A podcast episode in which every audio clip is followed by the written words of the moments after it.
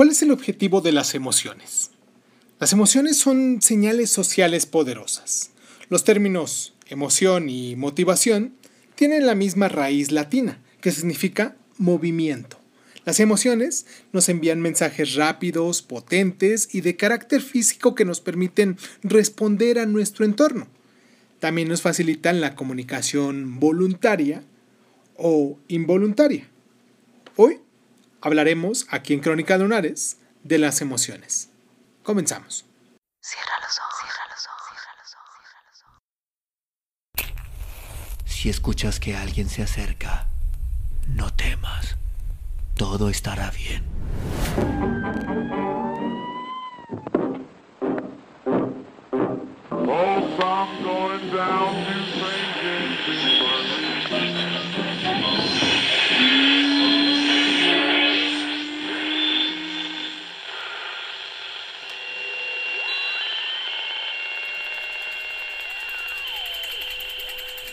Estás escuchando, Crónica, Crónica, Crónica el lugar, el lugar donde, donde, donde tus oídos.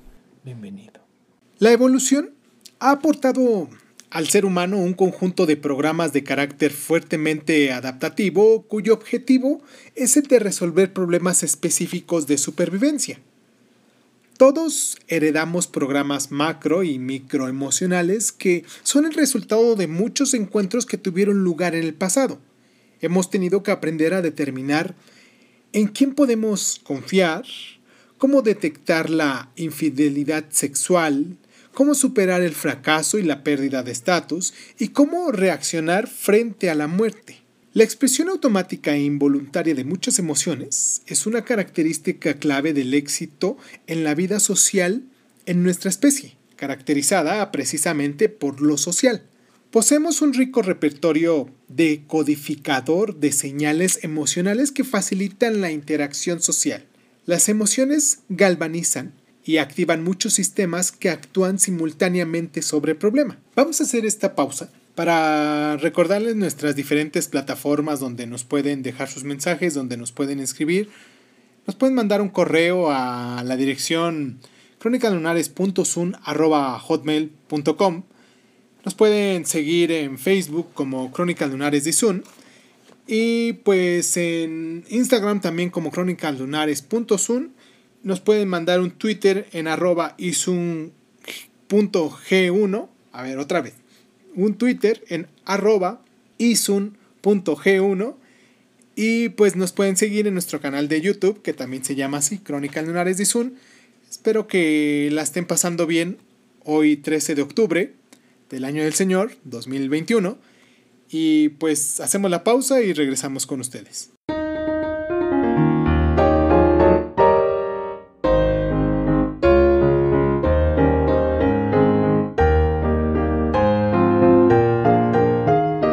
Muchas personas sienten miedo a ser perseguidas o atacadas por la noche.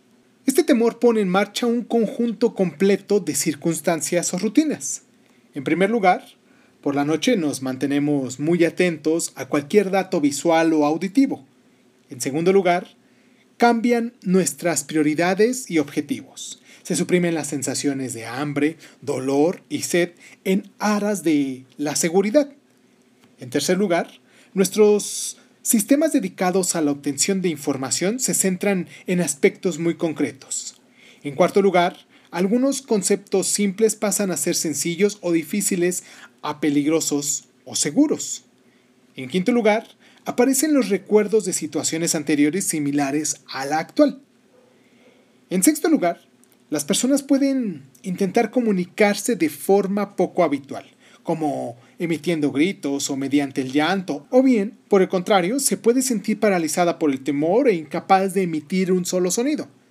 En séptimo lugar, se evoca un sistema de interferencia o de evaluación de hipótesis que hace que muchas personas intenten determinar lo que está ocurriendo y qué es lo que puede ocurrir a continuación. En último lugar, se activan los sistemas de aprendizaje y más tarde los sistemas fisiológicos. La activación de estos sistemas puede dar lugar a una respuesta de lucha o huida que finalmente desemboca en una serie de reglas de decisiones comportamentales. En última instancia, la persona decide huir o atacar.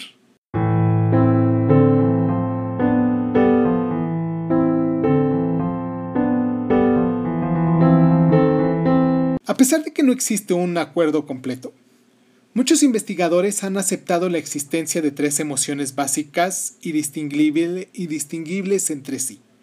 Son las siguientes. La felicidad, la sorpresa, la indignación, la tristeza, la rabia y el temor. Charles Darwin, que redactó el primer tratado científico sobre las expresiones emocionales no verbales, señaló que es posible reconocer las expresiones faciales definitivas que se corresponden con los estados emocionales básicos. Son las emociones manifiestas, que forman parte de nuestro fondo evolutivo y que no son aprendidas.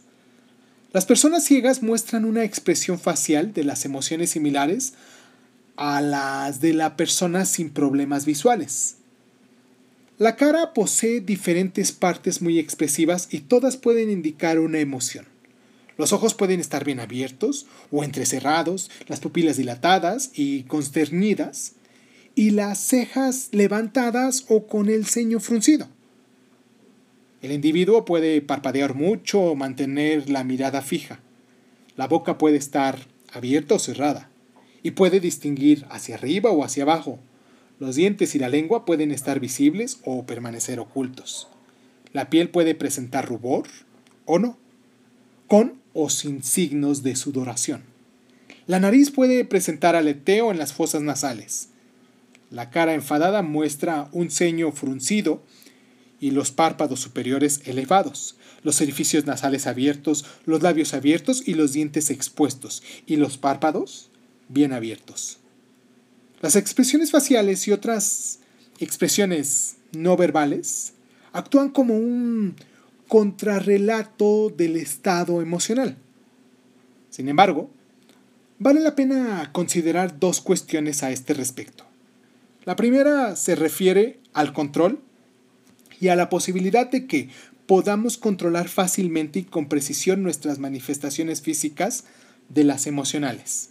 El hecho de ser sorprendido, asustado o atacado desencadena reacciones inmediatas e intensas por parte del sistema nervioso autónomo. Algunas emociones parecen estar bajo control más que otras. Así, podemos controlar de forma relativamente sencilla nuestros gestos y movimientos corporales, aunque en diversos estudios de investigación se ha demostrado que a menudo se nos escapan las emociones a través de gestos concretos o de movimientos con los pies cuando estamos estresados. De la misma forma, la mayor parte de nosotros consideramos que tenemos poco control sobre la dilatación de las pupilas y la frecuencia cardíaca. La segunda cuestión se refiere a la conciencia respecto a las emociones. En ocasiones, tanto el emisor como el receptor son plenamente conscientes, tal como ocurre con el rubor.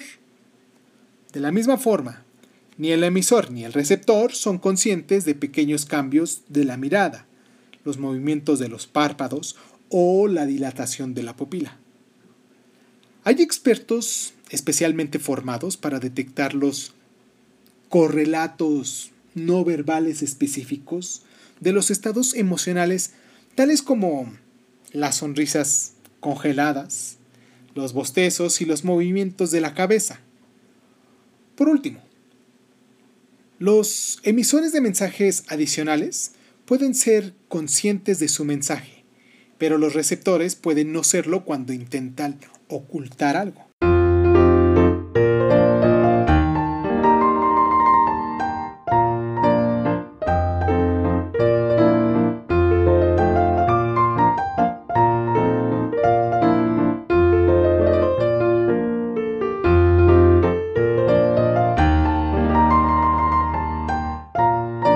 Las personas se comunican emocionalmente. Muestran sus emociones a través de la libre expresión facial, los cambios de la voz, los movimientos corporales y la postura. La estimulación fisiológica inicia reacciones específicas que dan lugar a expresiones características. Así, el temor induce una disminución del flujo sanguíneo hacia la piel y los músculos, y por tanto causa palidez, mientras que la rabia da lugar al efecto opuesto, la rabia congestiva. Desde una edad muy temprana, los lactantes detectan las diferentes emociones de su cuidador y responden a las mismas. Manifiestan relaciones características frente a la rabia, la indignación y el temor. Más adelante también presentan estados emocionales característicos y detectables. Dificultad, por ejemplo, llanto, mano en la boca, rabia, gritos o berrinches, o frustración, rascado de cuello, rechinar los dientes, movimientos de masajes en los pies. De la misma manera que nos han programado y enseñado a codificar las emociones específicas, también hemos aprendido a descodificarlas. En estudios realizados hace tiempo se mostró a un grupo de personas imágenes correspondientes a caras que expresaban claramente emociones como alegría, temor, sorpresa y rabia. Algunos de los participantes en el estudio vieron las imágenes sin sonido, otros vieron las imágenes con sonido, y un tercer grupo tan solo escuchó el sonido. La sorpresa y el desprecio fueron las emociones de reconocimiento o descodificación más difíciles, mientras que el temor, la rabia y la alegría fueron las más fáciles de reconocer y descodificar. Las personas utilizamos muchas pistas para descodificar las emociones de los demás. Son pistas que indican contradicción, tal como una persona que sonríe en cuyos ojos son inexpresivos. Así se asume que la comunicación no verbal es mucho más poderosa que la verbal o vocal debido a que es más sincera y difícil de falsificar.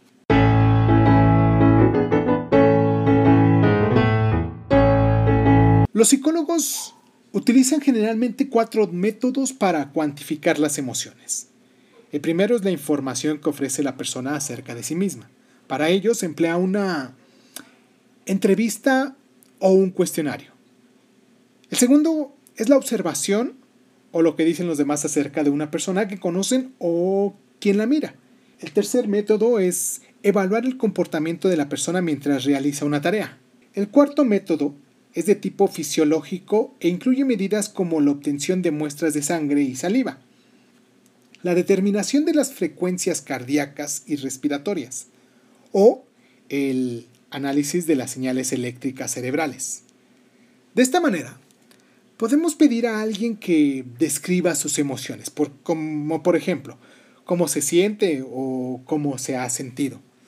También podemos pedir a un observador o a un grupo de personas que nos digan cómo vieron a una persona que habló en público.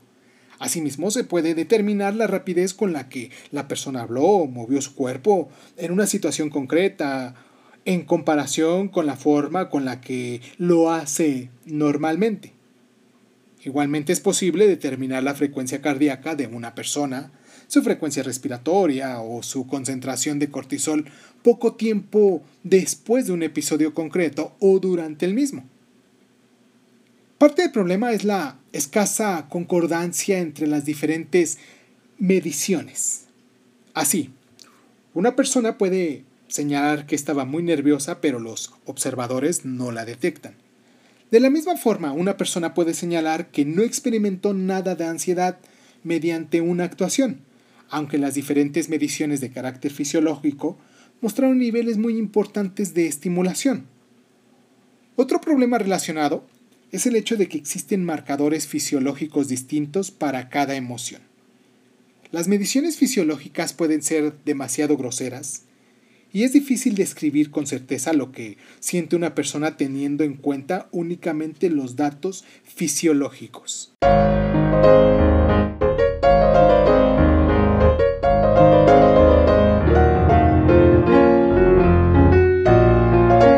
Las emociones son mecanismos mentales para mantener un compromiso. Mark Ridley, dicho en 1996.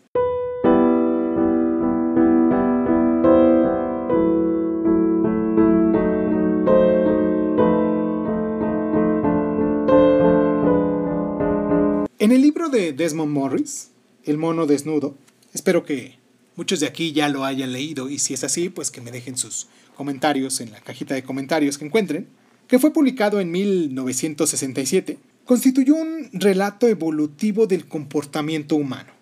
Su argumento es que somos animales, una especie de primates y que, por lo tanto, somos también un fenómeno biológico que depende de reglas biológicas. Su método fue la observación del Homo sapiens como zoólogo, en el intento de comprender el significado del comportamiento y de las acciones específicas.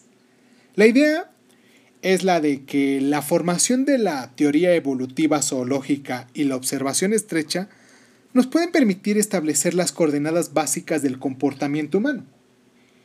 Ello explica muchas de las acciones, gestos y señales que enviamos y recibimos de manera cotidiana y que poseen un contenido emocionalmente relevante. La causa del gran interés que suscitó este libro fue la descripción precisa de comportamientos concretos como la mirada, los contactos con el propio cuerpo, la ostentación del estatus, y la explicación del significado y la función de todo ello desde una perspectiva evolutiva.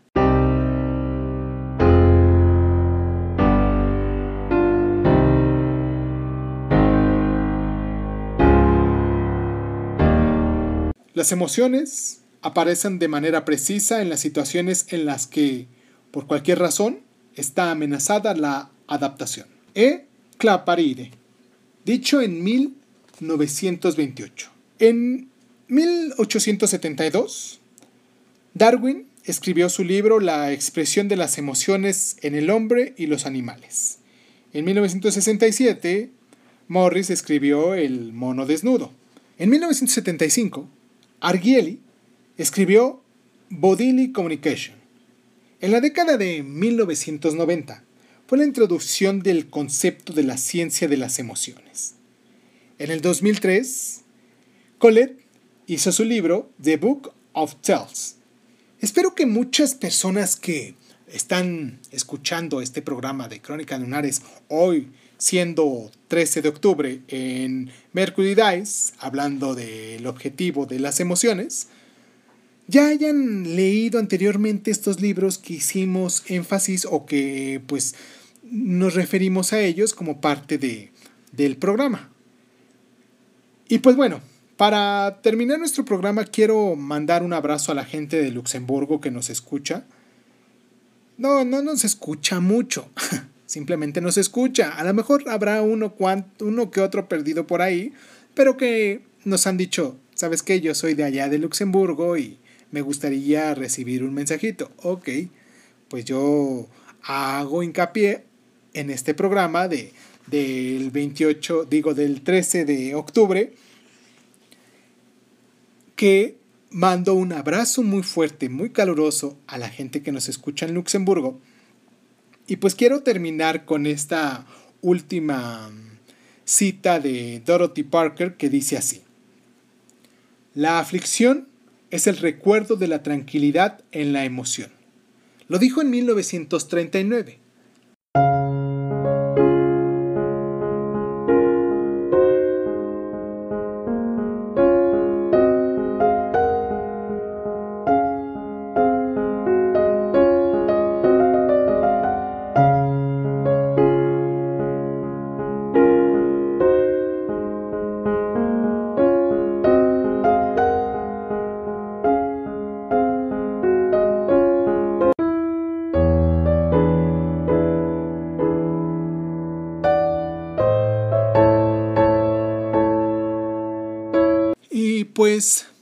Nuestras emociones a veces son las que dominan sobre nuestras acciones.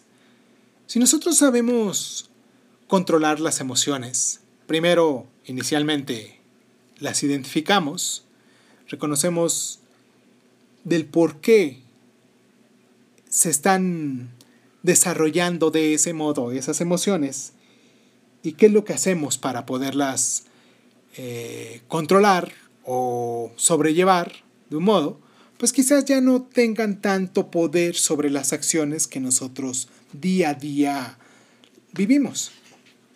Espero que se encuentren muy bien, como les decía al principio del programa, les mando un abrazo muy caluroso, muy afectivo. Y un saludo a todas las personas que nos escuchan, a mi familia principalmente, que están ahí atentos a, a este programa. Y pues nada, les agradezco mucho su constancia, su presencia. La próxima semana, el 20 de octubre, tenemos programado hablar sobre la terapia cognitiva.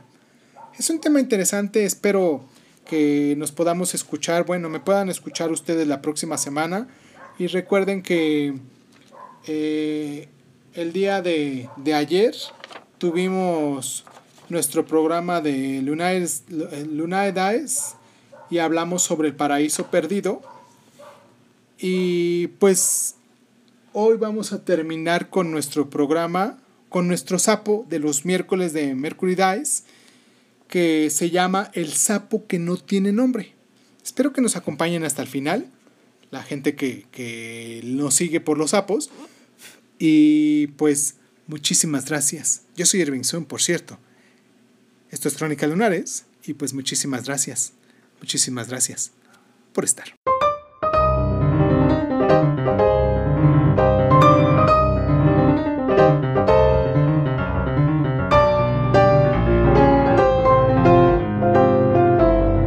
El sapo que no tiene nombre. María del Rayo Guzmán Centeno. Soy un cobarde. No existe en el lenguaje un término más adecuado y certero para describirme que la cobardía. Todavía no entiendo cómo no pudo conmoverme tu cuerpecito indefenso y tu calidez. Mi cobardía fue tan poderosa que se encargó de empujarme hacia la salida y huí. Cada día cargo en el saco de mi conciencia tu abandono. He de morir de mala manera porque no hay muerte afortunada para quien ha sido tan ruin como yo. Tu madre y yo nos conocimos en un bar del barrio. Ella era mesera y yo el borrachín del sábado por la noche que, entonado por un par de tequilas, le cantaba al oído canciones de Pedro Infante. Dos personas destinadas a la decadencia. Los dos provenientes de familias desintegradas. Salimos a la calle de la vida llenos de carencias emocionales y económicas. Nos enfrentamos a la selva de asfalto en una ciudad que en sus multitudes esconden los más patéticos escenarios humanos. Así es, mi niño. No es agradable tu ascendencia. Y ruego al cielo que tu descendencia esté la gracia. A tu madre le gustaba bailar encima de las mesas mientras bailaba una cumbia. Su afición a la cerveza la hacía divertida ante mis ojos y mi debilidad por el tequila nos auguraba una relación escabrosa dos jóvenes que vivían en búsqueda de la inconsciencia sobreviviendo con trabajos temporales, no podían ofrecerle un futuro a nadie, cuando ni ellos mismos lo tenían. Para ella y para mí, la prioridad era conseguir el diario. No había que conseguir un mañana. Con tener suficiente para pagar la renta del cuarto de vecindad y para comer y beber lo necesario, ya estaban cubiertas nuestras cuotas de requerimientos cotidianos. No aspirábamos a más. Tus abuelos paternos eran vendedores de fruta en los mercados sobre ruedas de la colonia. Tu madre creció entre cebollas y coles, orinando en las coladeras de las esquinas y estirando la mano a algunos fuereños que osaban pisar esa tierra de nadie. Mis padres eran campesinos, originarios de Michoacán, que buscando una mejor vida, vinieron a la capital para encontrar una mejor muerte. A mi padre lo mataron a machetazos en una riña de cantina y a mi madre la atropelló un microbús. Mi hermana mayor se fue con un hombre que la llevaba treinta años y se la llevó a Ciudad Juárez, y yo me hice aprendiz de albañil y me hice adicto a la raya sabatina y el tequila. Sin más aspiración que comer y beber, crecimos. Y así nos encontramos y así nos enredamos. Nuestra historia están tejidas con hilos de carencia e ignorancia. ¿De dónde querías que sacara el valor para cuidarte? No tenía más capital que mis instintos, no tenía más saber que mis necesidades. Ahora que soy viejo y contemplo, no encuentro pedacito de mí en el que no esté tatuado el arrepentimiento. pero de nada me sirve si ya no te encuentro. Te busco en mis sueños y te pierdo en mi despertar. Hace ya tanta vida que abandoné tu vida, mi niño, que mis memorias no me alcanzan. Tu carita se desvanece y trato de recuperarla. La dibujo con mis dedos sobre el espejo y solo aparece mi cara, ese rostro ajado y arrugado lleno de esta cobardía que me perseguirá hasta la muerte.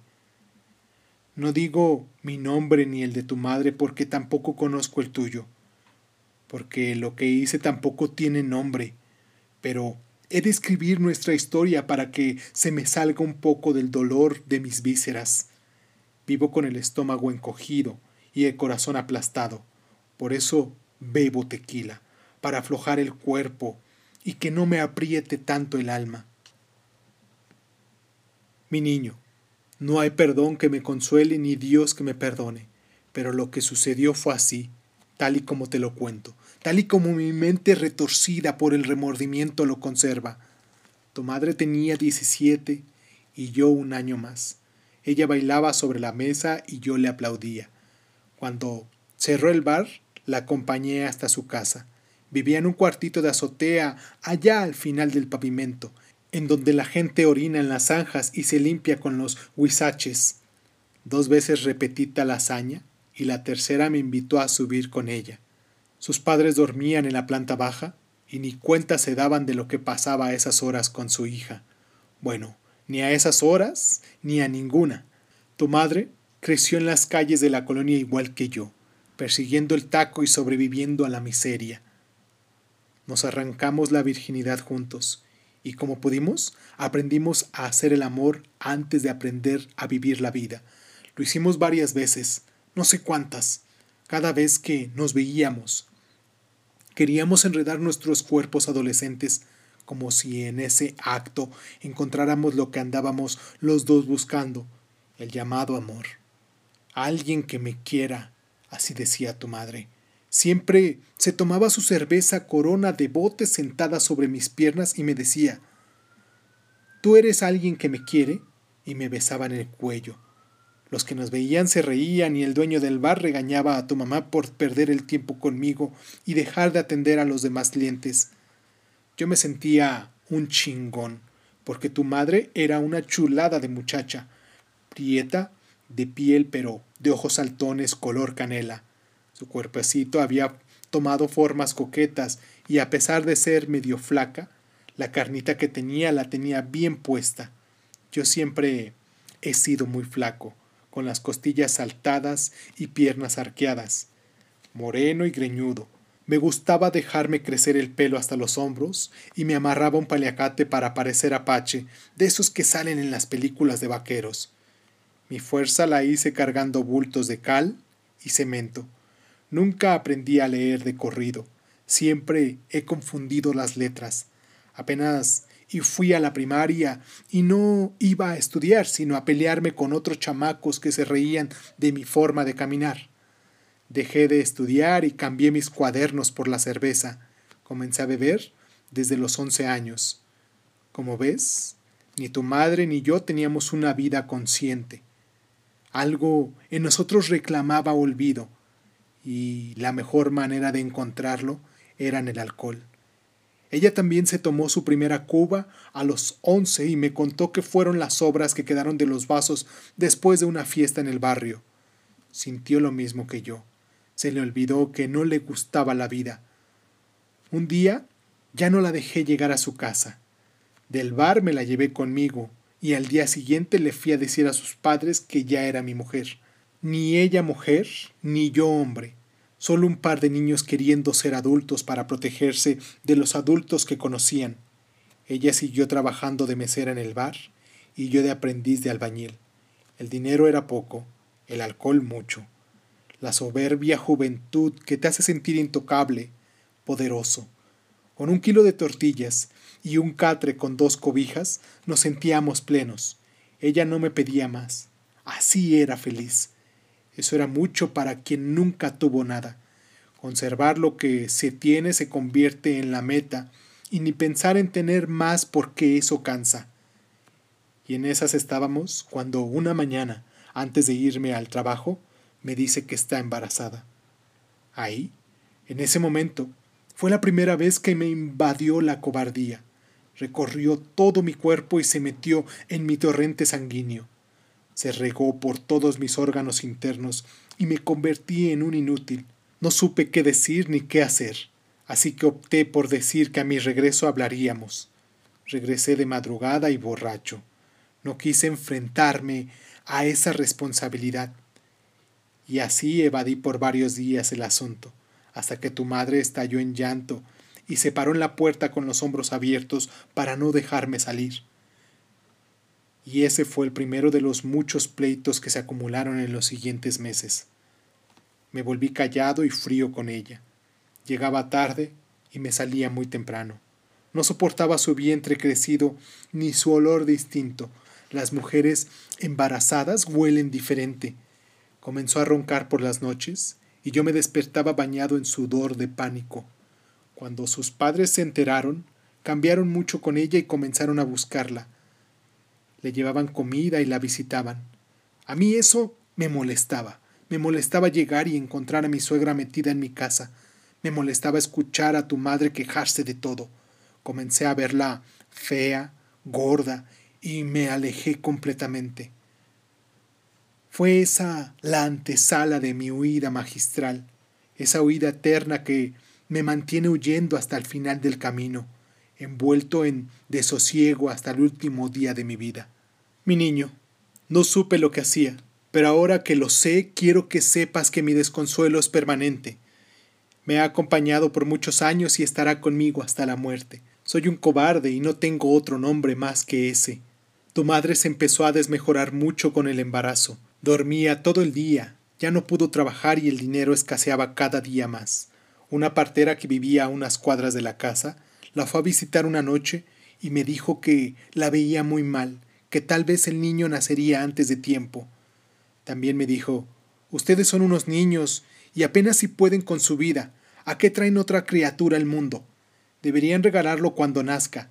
Yo sé de una señora que anda buscando quién le dé un niño. Yo no dije nada. La miré salir de la casa, pero sus palabras se metieron en mi cabeza como una esperanza. Qué pensamiento más ruin y cobarde, mi niño querido. Pero tengo que ser honesto contigo y decirte lo que soy y cómo fueron las cosas. A los pocos días llegó tu abuela materna y me dijo que veía mal a tu madre. No sé si para asustarme o en su intento por hacerme reaccionar, me dijo que si algo le pasaba a su hija, ella no iba a cuidar nietos de nadie, que ese niño iba a ser mi responsabilidad, y que fuera pensando en cómo arreglármelas yo solo. Palabras llenas de amenaza para un cobarde como yo. ¿Qué querías que hiciera contigo, niño mío, si no sabía ni siquiera qué hacer conmigo mismo? Llegaste en una ventosa noche de marzo, una noche obscura con un cielo sin estrellas. Los alaridos de tu madre taladraron mi cabeza y salí corriendo a buscar a la partera.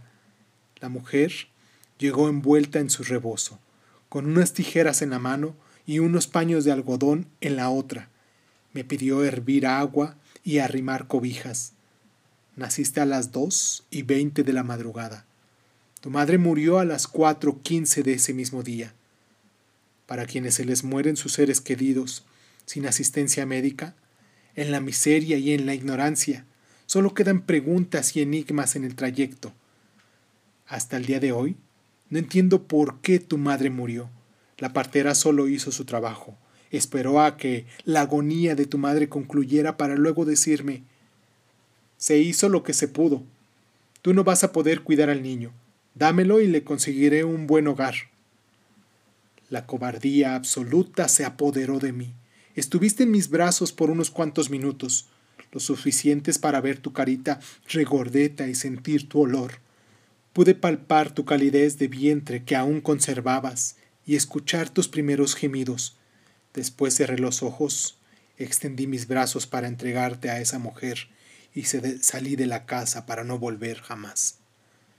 Cuentan los del barrio que a los pocos minutos llegaron tus abuelos maternos y se encargaron de enterrar a tu madre.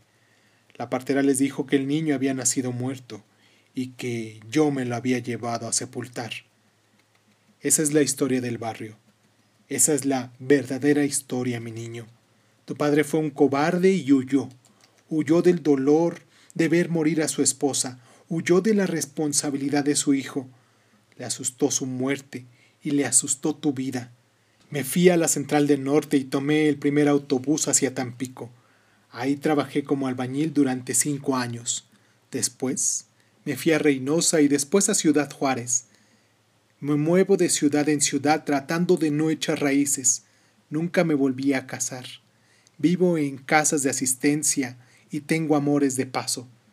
Tu carita y tu olor los tengo encajados en mi mente, y cada noche de insomnio me acompañan y cada noche de sueño me despiertan. Si vives, ya debe de ser un adulto.